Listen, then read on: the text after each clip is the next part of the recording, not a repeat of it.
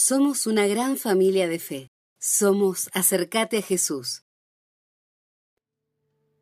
Quiero pedirte 10 minutos, nada más, antes de que luego hagamos el cierre de esta noche especial. Pero hay una palabra de Dios que yo quiero dejarte en esta noche. Y cada vez que nos reunimos en el nombre del Señor, Él nos promete estar en medio nuestro. Y cada vez que abrimos su palabra y la leemos en el nombre de Jesús, con inspiración del Espíritu Santo, la Biblia nos enseña y habla de sí misma diciendo que la palabra de Dios es viva y eficaz, más cortante que espada de dos filos, penetra hasta lo profundo de nuestro ser y llega al corazón. Y por eso nos permite cambiar, nos trae esa fe para que podamos creer, porque la fe viene por el oír y el oír por la palabra de Dios. Amén. Así que si tu oído está atento en esta noche para escuchar lo que voy a compartirte en estos minutos, yo sé que Dios va a hacer algo con nosotros. ¿Cuántos dicen amén? El título de esta breve reflexión es, ¿qué se dice de Jesús? ¿Qué se dice de Jesús? ¿Qué se dice de Jesús hoy? ¿Qué se decía de Jesús ayer? Mateo capítulo 16, versículos 13 al 19, la palabra de Dios nos cuenta y nos da este pasaje. Cuando llegó Jesús, ¿no es cierto?, a la región de Cesarea de Filipo, él le preguntó a sus discípulos esta misma pregunta. ¿Quién dice la gente que es el Hijo del Hombre. Y le respondieron, unos dicen que es Juan el Bautista, otros que es Elías y otros que es Jeremías o uno de los profetas. Y vino una segunda pregunta de Jesús. ¿Y ustedes? ¿Quién dicen que soy yo? Tú eres el Cristo el Hijo del Dios viviente, afirmó Simón Pedro. Y el versículo 17 dice, dichoso tú, Simón, hijo de Jonás, le dijo Jesús, porque esto no te lo reveló ningún mortal, sino mi Padre que está en el cielo. Y yo te digo que tú eres Pedro, y sobre esta piedra edificaré mi iglesia, y las puertas del reino de la muerte no prevalecerán contra ella. ¿Cuánto lo creen? Te daré las llaves del reino de los cielos. Todo lo que ates en la tierra quedará atado en el cielo y todo lo que desates en la tierra se quedará desatado en el cielo. Amén. ¿Saben? Una curiosidad. Esa región, Cesarea de Filipo, era una región donde estaba muy impregnado el paganismo. Había muchas creencias mezcladas unas con otras. La gente, como en el día de hoy también, no sabía bien en qué creer ni en quién creer. Y en medio de ese lugar, Jesús reunió a sus seguidores para hacerle dos preguntas muy cortas, pero a su vez dos preguntas muy profundas. La primera pregunta es, ¿quién dice la gente que soy? Cuando Jesús se refiere al Hijo del Hombre, él preguntó, ¿quién dice la gente que es el Hijo del Hombre? Estaba hablando de sí mismo. Jesús usaba la expresión Hijo de Hombre para referirse a él mismo. Así que Jesús estaba preguntando, muchachos, ¿qué andan escuchando por ahí? ¿Qué dice la gente? ¿Qué dice de mí? ¿Qué dicen? ¿Quién soy para las personas? Y escuchen esto. En ese tiempo, la mayoría de la gente hablaba de Jesús. Se hablaba de Jesús en las calles, se hablaba de Jesús en las puertas de la ciudad, que prácticamente en ese tiempo las puertas de las ciudades eran como si hoy fueran eh, el lugar donde se mueven las redes sociales, donde se fijan el titular del diario del día, el trend topic del día. Así que bien podría decirse que el trend topic de ese tiempo era tal vez quién es Jesús o numeral quién dicen que soy. Porque todo el mundo se estaba preguntando, ¿quién era este hombre? ¿Quién era este? ¿Qué era? ¿Era un profeta? era un mentiroso, era un engañador, era un, eh, un maestro, era un hacedor de milagros. Todo el mundo estaba hablando de Jesús en las carreteras, en las sinagogas, en el templo, en el campo. ¿Quién es Jesús? Es que Jesús había dado inicio a una revolución. Jesús trajo un cambio tan profundo en la historia de la humanidad que marcó el final de una era y el comienzo de otra. ¿Cuántos lo saben? Por eso la historia de la humanidad se divide en antes de Cristo y después de Cristo. Jesús estaba dando comienzo a algo tan grande que llegaría aún a nuestros días. Y tal vez vos decís, bueno, pero eso se decía hace dos mil y pico de años atrás. Hoy la gente no está hablando de Jesús. Hoy Jesús parece que pasó de moda. Nadie piensa en Jesús. Quiero decirte que hoy miles de millones de personas a lo largo y a lo ancho del planeta se siguen haciendo la misma pregunta. ¿Quién es Jesús? Datos tengo aquí de agosto de este año, agosto del 2019, hace apenas dos meses y pico atrás.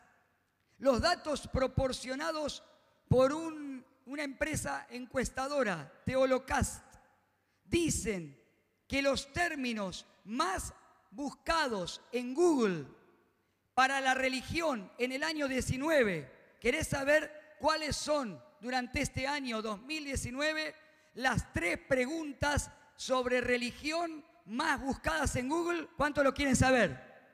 Dos o tres, ya está. Vamos a preguntar de nuevo. ¿Cuántos quieren saber? Ahí está, ahí está. Te las digo. La primera pregunta, que miles de millones de personas se preguntan, ¿Qué es el amor? La segunda pregunta, ¿qué es la Biblia? Y la tercera pregunta, ¿quién es Jesús? Estos resultados arrojan en Google 5, escucha bien, 5,6 billones, no millones, billones. Codiable que te sale decirle billones 5,6 billones de búsqueda por día hay personas que se preguntan quién es Jesús. Traducido más fácilmente, 63 mil búsquedas cada segundo. Hay personas que se preguntaron quién es Jesús. Así que quiero decirte algo. Escucha. ¿Quién? Uno. Dos. Es. Tres Jesús. Pasaron tres segundos. En estos tres segundos, más de 180 mil personas preguntaron a lo largo y ancho del planeta, ¿quién es Jesucristo? Jesucristo está aquí y Jesucristo despierta la atención de miles de millones de personas que preguntan quién es Él. ¿Cuántos dicen amén? Si Jesús te hiciera la misma pregunta hoy a vos y a mí y nos dijera, ¿quién decís vos que soy yo? ¿Qué le responderías? Los discípulos le contestaron lo que la gente decía en ese tiempo. Unos decían que era Juan el Bautista, que había muerto hace poco y creían que había resucitado. Otros decían que era Elías, Jeremías, otros que era alguno de los profetas del Antiguo Testamento. Pero ¿saben qué? Jesús hacía y era todo lo que fueron esos profetas pero Jesús era y es alguien mayor. ¿Cuántos lo creen? Pero la gente no lo sabía. Y en todas las respuestas que los discípulos le traen a, a Jesús, se identifica lo mismo. Toda la gente identificaba a Jesús, quería saber de él, pero lo identificaba con alguien del pasado. Querían que sea semejante a alguien que ellos habían conocido. Se hacían su propia imagen de Jesús. Y en muchos casos esa respuesta de quién era Jesús estaba contaminada con verdades a medias. Una parte de verdad y otra parte de mentira. Y eso lo hacía peligroso porque no le permitían descubrir quién era verdaderamente Jesús. Hoy pasa exactamente lo mismo. La gente a lo largo y a lo ancho del planeta Tierra se sigue preguntando qué es el amor, quién es Dios, quién es Jesús. tiene necesidad de Dios porque el hombre, la mujer, fuimos creados para conectarnos con nuestro Creador. Amén. El pecado nos separa. La vida de este mundo, como veíamos en el video y en la obra de teatro que hicieron los chicos hoy, nos separa. Nos quiere hacer creer que Dios está lejos, que Dios no se ocupa, que a Dios no le importa tu situación ni la mía. Pero saben que Jesucristo es real. Dos o tres lo creen. Jesucristo es real. Ahí está. Nadie puede negar la existencia de Jesús. La historia misma lo prueba. Nadie niega que Jesús existió. Nadie niega que Jesús vino a la tierra. Pero hay gente que dice lo mismo que hace más de dos mil años. Hay gente que te dice Jesús fue un profeta y ya está. Otros dicen Jesús fue un revolucionario. Otros dicen que Jesús fue un hombre un hombre sabio, otros dicen que fue un sanador, un hacedor de milagros, un maestro, un iluminado, verdades a medias, teñidas de fábulas, de filosofía humana, de religiosidades, de razonamientos, pero quiero decirte algo en esta noche y que lo escuches bien. Si viniste por primera vez o si hace mucho que estás en el camino de Dios, quiero decirte algo, a ver si todo lo que estamos aquí estamos de acuerdo. Jesús es un profeta, Jesús es un revolucionario, Jesús fue hizo hombre, Jesús es un sanador, es un hacedor de milagros, es un maestro, es un iluminado, es un sabio, pero por sobre todo eso, Jesús es alguien más. Es lo que Pedro le contestó, Jesús es el Cristo, es el Salvador, es el Hijo de Dios que vino a la tierra para dar su vida, para salvarnos. Amén. Por eso, y voy cerrando, la segunda pregunta. ¿Y ustedes? ¿Ustedes? Mis, mis, seguidores, mis discípulos, los que están conmigo, los que comen conmigo, los que caminan conmigo, ¿quiénes dicen que soy? Y ahí se quedaron todos en silencio. Era fácil decirle lo que otros decían, pero se levantó uno se levantó Pedro. Porque hermanos, la pregunta de quién es Jesús no la puede responder cualquiera. Te lo vuelvo a repetir, a ver cuántos están de acuerdo. La pregunta de quién es Jesús no la puede responder cualquiera. Amén.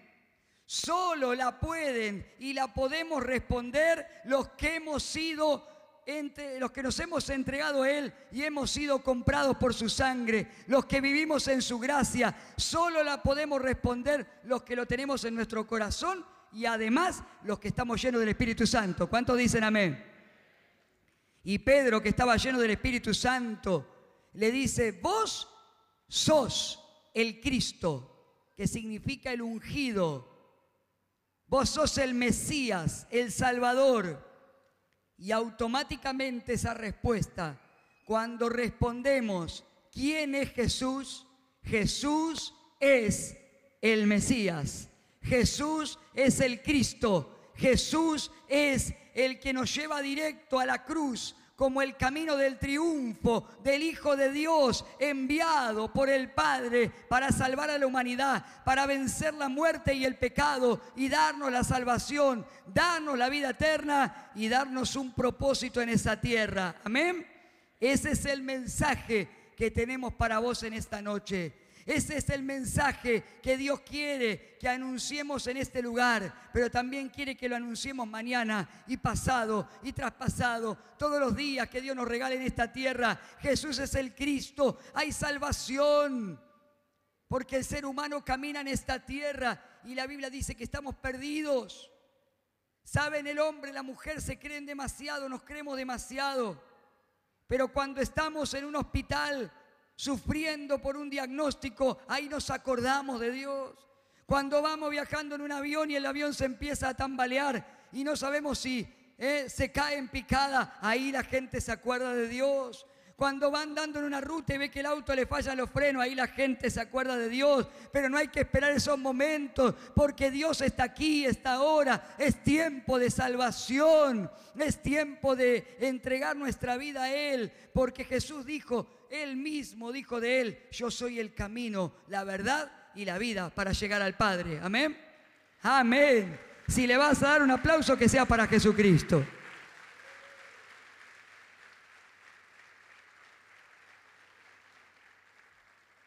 Hay veces que hay gente que pregunta y dice, ¿por qué los cristianos son tan alborotados, cantan, danzan, celebran, golpean la batería, hacen tanto ruido? ¿Cómo no vamos a estar de fiesta si antes estábamos muertos en los pecados? Si antes nos la pasábamos mirando hacia adelante y decíamos, ¿qué me espera en este futuro? Si miro mi pasado y es tan triste, miro mi presente y no me gusta, miro el futuro y ni quiero pensar. Pero hoy, hoy los que tenemos a Jesucristo, miramos el pasado y miramos el futuro y disfrutamos de un presente. Y así como Cristo marcó un antes y un después en la historia de la humanidad, si vos tenés a Cristo en tu corazón y si en esta noche lo querés recibir, va a haber un antes y un después de Cristo. Una vida vieja en tus pecados y una vida nueva donde vas a cantar, a celebrar y a vencer frente a los problemas con la fe en el Hijo de Dios.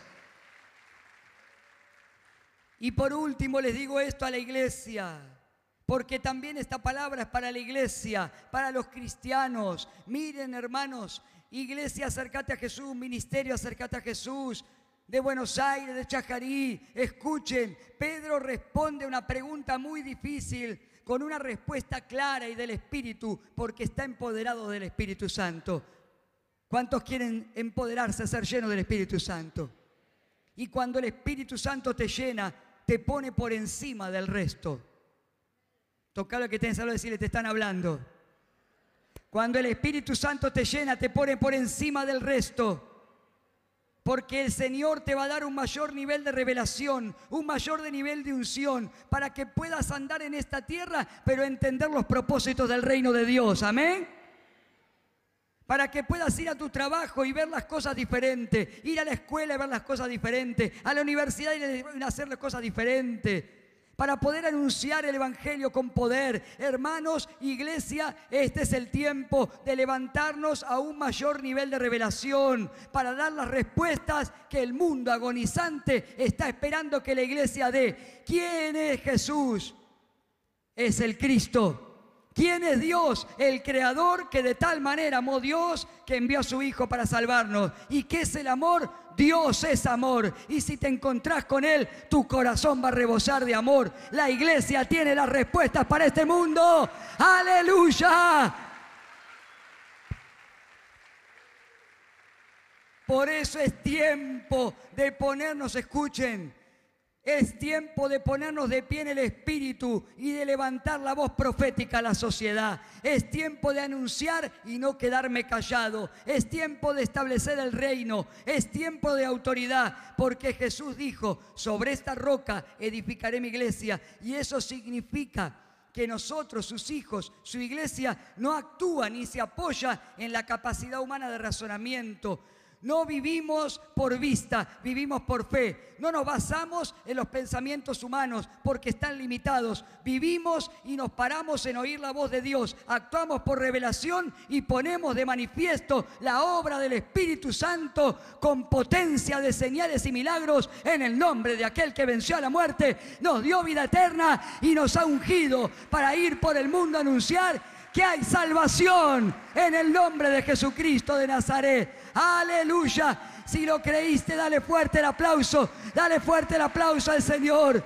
Y te invito a que te pongas de pie un momento más. Un momentito más te invito a que te pongas de pie. Y allí donde estás, me acompañes en una oración. Porque si vos viniste a este lugar, quiero decirte algo. Viniste más que a un show, más que a un recital, más que una obra de teatro, más que a ver luces, música y gente cantando y danzando. Viniste porque Dios tiene un plan para tu vida. La Biblia dice, no es que vos lo buscaste a Dios, Dios dice que yo te busqué a vos. Dios te busca. Dios te llama. Cuando yo me entregué a Jesús, tengo 45 años, 22 años de mi vida caminé sin Dios. Y nuestra familia tenía cerca de casa un pastor de una iglesia muy chiquitita, que era zapatero. Y venía a buscarnos para hablarnos de Dios y no lo escuchábamos. Y mis hermanas tenían compañeras que eran cristianas. Y una vez recuerdo pasar por una iglesia y nos invitaron, decían, vengan, hay una reunión de jóvenes, no querés entrar. Y no lo escuchaba. Otra vez recuerdo estar subiendo la escalera de la casa de, mis padres y escuchar a lo lejos, con un altavoz, alguien que hablaba, no sé si en la plaza, en una estación, se escuchaba hasta la casa. Y decía, Jesús te ama, arrepentite de tus pecados, te está buscando. Y no lo escuché. Pero un día, un día, acepté la invitación de ir a una iglesia. Entré por primera vez, como tal vez entraste hoy aquí, y no entendía nada, ni lo que cantaban, ni lo que decían. Pero cuando llegó el momento de la palabra, parecía que en ese momento no era el pastor, el líder, no sé quién era que estaba hablando, sino que Dios me estaba hablando. Y si a vos te está pasando eso, quiero decirte que no es una emoción, no es una ilusión, es que Dios habla a través de personas, Dios habla a través de circunstancias, porque Dios te está buscando. Esa tarde le entregué mi corazón a Jesús. Y yo no me acordaba de todo esto que te estoy contando. Me lo acordé muchos años después. Cuando ya conocí a Jesús, cuando ya lo estaba siguiendo y Dios me reveló los dones que me había dado, como el de predicar la palabra, jamás en mi vida había entendido la Biblia, aunque de chico teníamos una Biblia en casa, un Nuevo Testamento, no entendía nada, porque los dones vienen por revelación del Espíritu Santo, porque Dios nos da los dones, porque Dios nos muestra que hay un propósito. Y después de muchos años ya sirviendo a Dios, Dios me trajo a la memoria cuántas veces me había venido a buscar y yo no había aceptado esa oportunidad. Dios tuvo misericordia de mí de mi familia. Pero no hay que dejarnos estar, sino aprovechar las oportunidades. Hoy me acuerdo y digo, si lo hubiera aceptado unos cuantos años atrás, cuántos problemas y cosas hubieran cambiado en mi vida. Pero Dios es bueno, ¿cuánto lo creen? Dios es bueno. Y su misericordia es para siempre. Y yo quiero que cerremos esta noche orando. Luego vamos a cerrar un momento los pastores que vamos a pasar acá adelante. Antes de irnos, pero quiero, quiero decirte algo. Quiero decirte que hay una invitación.